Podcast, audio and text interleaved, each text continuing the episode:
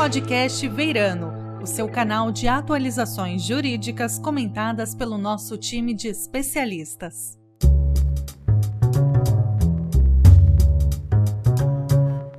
Olá, sou Ana Lucy Grise, sócia da área ambiental do Veirano. É um prazer apresentar este novo episódio da temporada 2021 de podcasts do Veirano.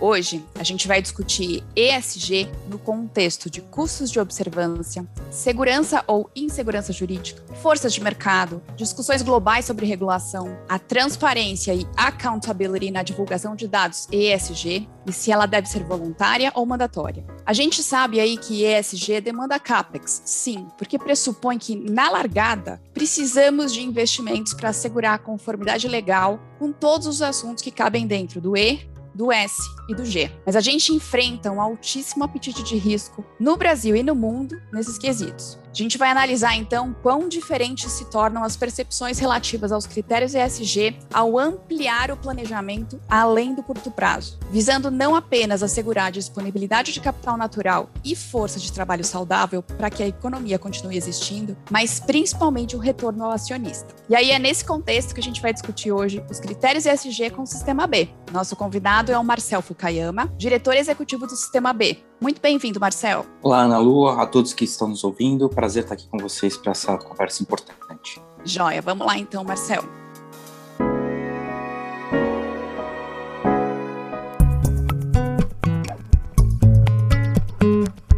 O ESG comporta o viés regulado e o viés das boas práticas. A gente sabe que tanto um quanto o outro representam custos, ou o nosso famoso CAPEX no jargão de mercado.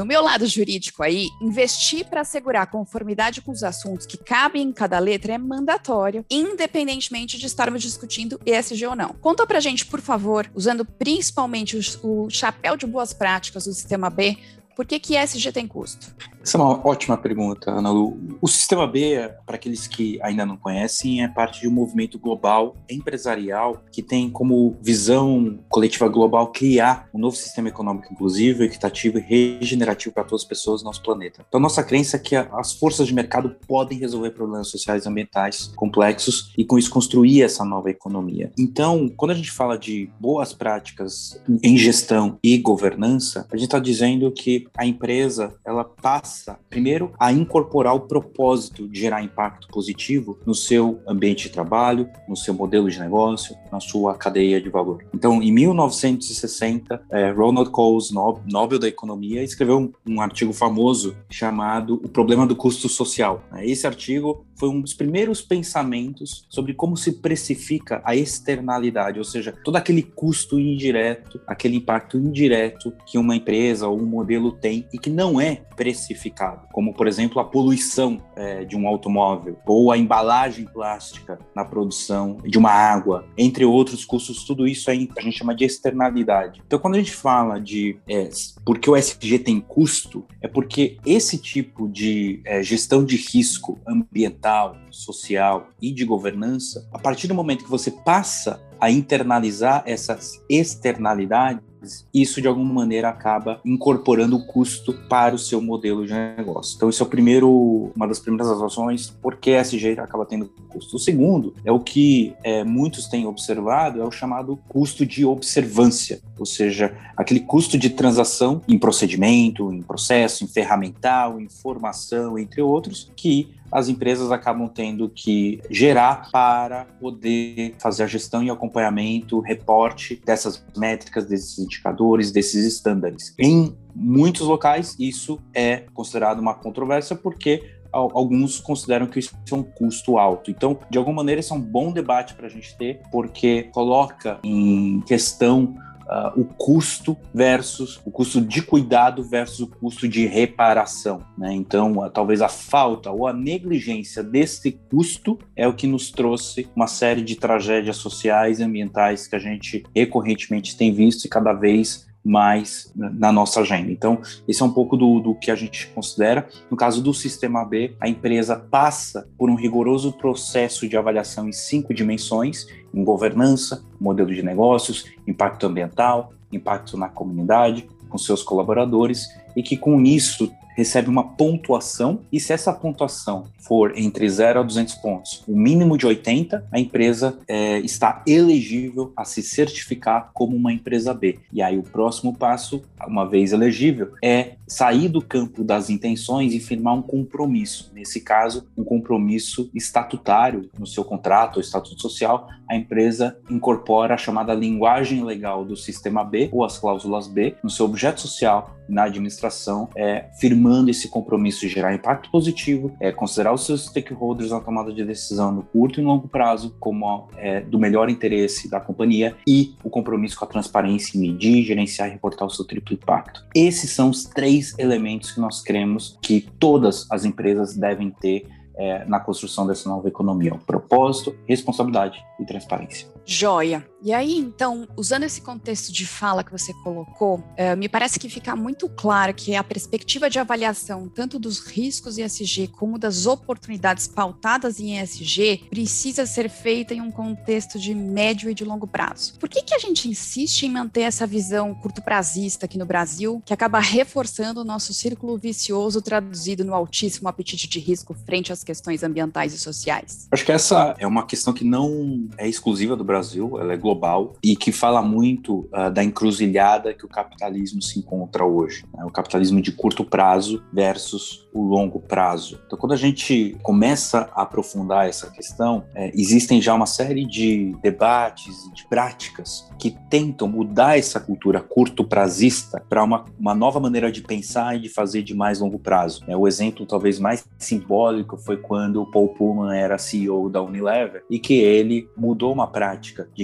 reporte trimestral porque educava, na visão dele, o mercado a uma pressão na companhia para o curtíssimo prazo. É, então, existem uma série de práticas, desde as empresas, passando pelo mercado de capitais, que de alguma maneira existe um incentivo para a geração de é, é, valor e resultado no curto prazo, porque é o que maximiza o benefício individual desses atores econômicos. Então, acho que esse é, um, é a grande encruzilhada que nós vivemos hoje. E existe já um debate muito relevante na Europa, principalmente na Comissão Europeia, de como é, os administradores das companhias, por exemplo, podem incorporar novas ferramentas de incentivo para a geração de valor no longo prazo. Porque quando a gente fala do capitalismo stakeholders, que é como o Fórum Econômico Mundial passou a chamar desde a alteração do seu manifesto em 2020, pela primeira vez depois de 40 anos, a gente começa a ser convidado a um debate de geração de valor para o longo prazo, né? de sair de uma lógica de gerar valor no curto prazo para um stakeholder, que é o shareholder, o acionista, para geração de valor compartilhado e prosperidade compartilhada a múltiplos stakeholders, isso vai exigir uma visão de longo prazo. E isso vai exigir uma mudança também regulatória, uma mudança de gestão e governança para que é, a gente consiga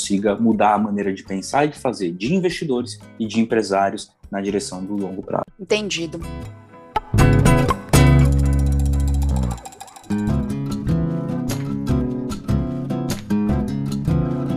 Você colocou aí o exemplo do Paul Pullman, quando ele estava na Unilever, mudando aí a periodicidade de reporte de informações financeiras. Se a gente focar agora em reporte, divulgação de dados ESG, na minha leitura, aí no primeiro lugar, seria muito fácil fazer um reporte de dados ESG, porque se eu já me qualifiquei como ESG, significa que eu cumpro as normas que cabem dentro do E, do S e do G para o meu negócio, eu tenho esses dados. E aí, compilá-los não só não deveria ser um custo, como deveria ser a minha prioridade, porque assim que eu provo minha transparência e accountability dos produtos e serviços que eu estou colocando no mercado. Como é que você enxerga essa questão frente aí aos nossos famosos custos de observância ou às discussões atuais sobre divulgar ou não dados ESG? Acho que o que é colocado como custo de observância, na verdade, Ana Lu, é uma narrativa construída para não mudar a cultura, não mudar comportamentos. Né? Não, a, a, gente sabe que a transparência e o disclosure é, de informações mudam comportamentos de atores envolvidos. Eu acho que o principal deles é, a gente tem uma evidência muito clara aqui no Brasil, depois de 10 anos de batalha na justiça, por conta do, da instrução normativa 480 da CVM, que trata do anexo 24, o formulário de referência, um calhamaço de 500 páginas que de fato tem um, envolve um custo de observância enorme para as empresas preencherem. Eu concordo que é importante uma simplificação nesse sentido, mas depois de 10 anos de batalha na justiça, as empresas foram finalmente em 2018 é, obrigadas a reportar a remuneração da diretoria.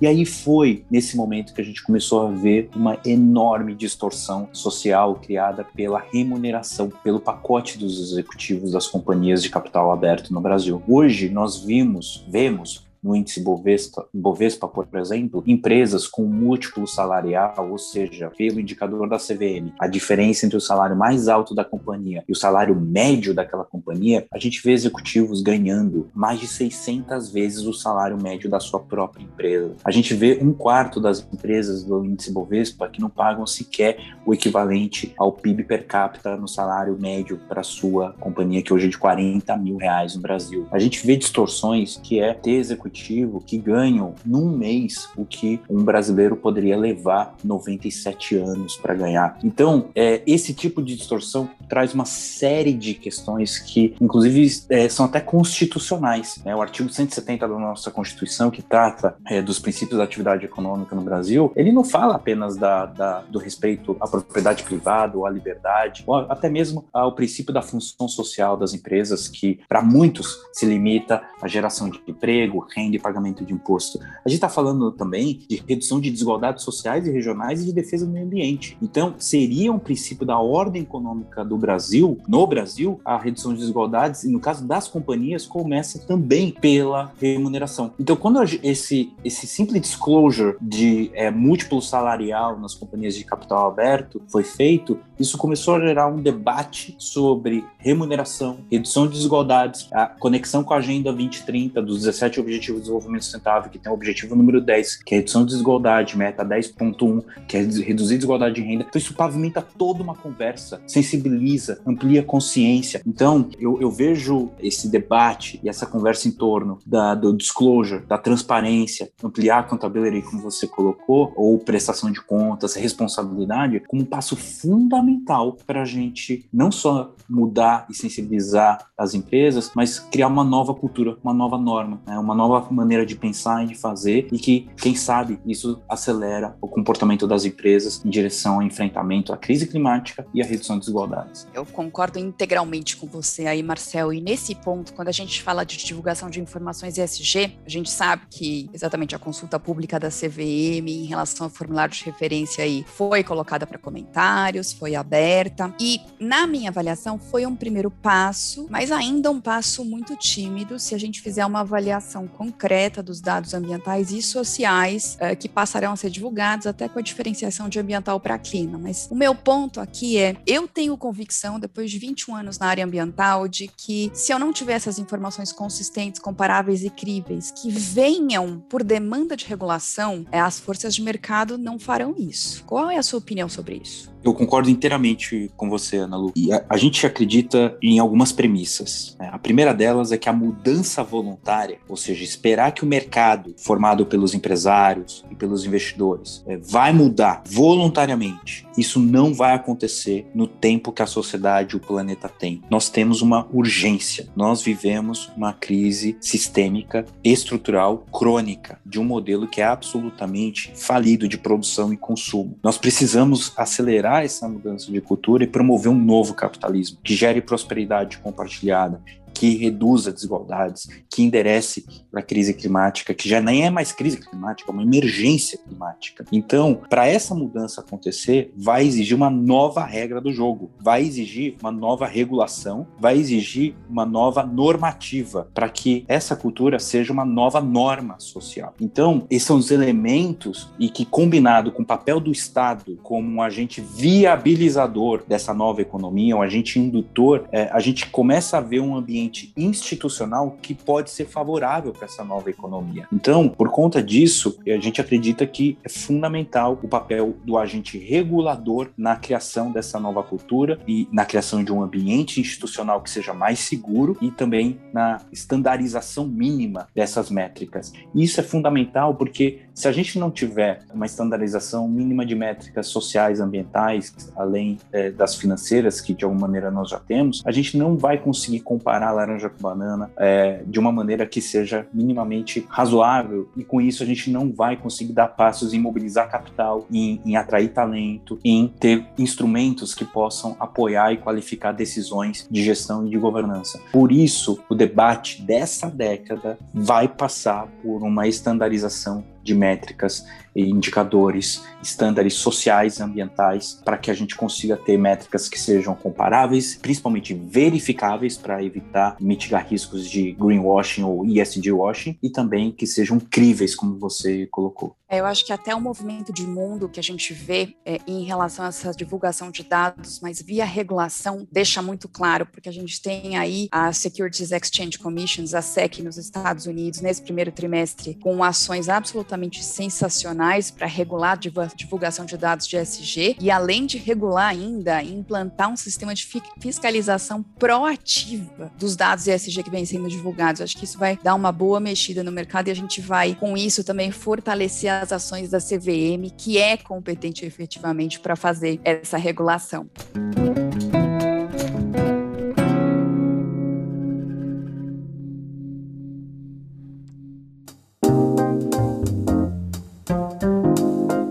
A gente chegou aqui ao fim do nosso episódio da temporada de 2021 de podcasts do Veirano. Muito obrigada a todos que nos acompanharam e em especial ao nosso convidado. Muito obrigado e até breve. Você acabou de ouvir o podcast Veirano. Para obter informações atualizadas sobre temas jurídicos relevantes, acesse o nosso site veirano.com.br.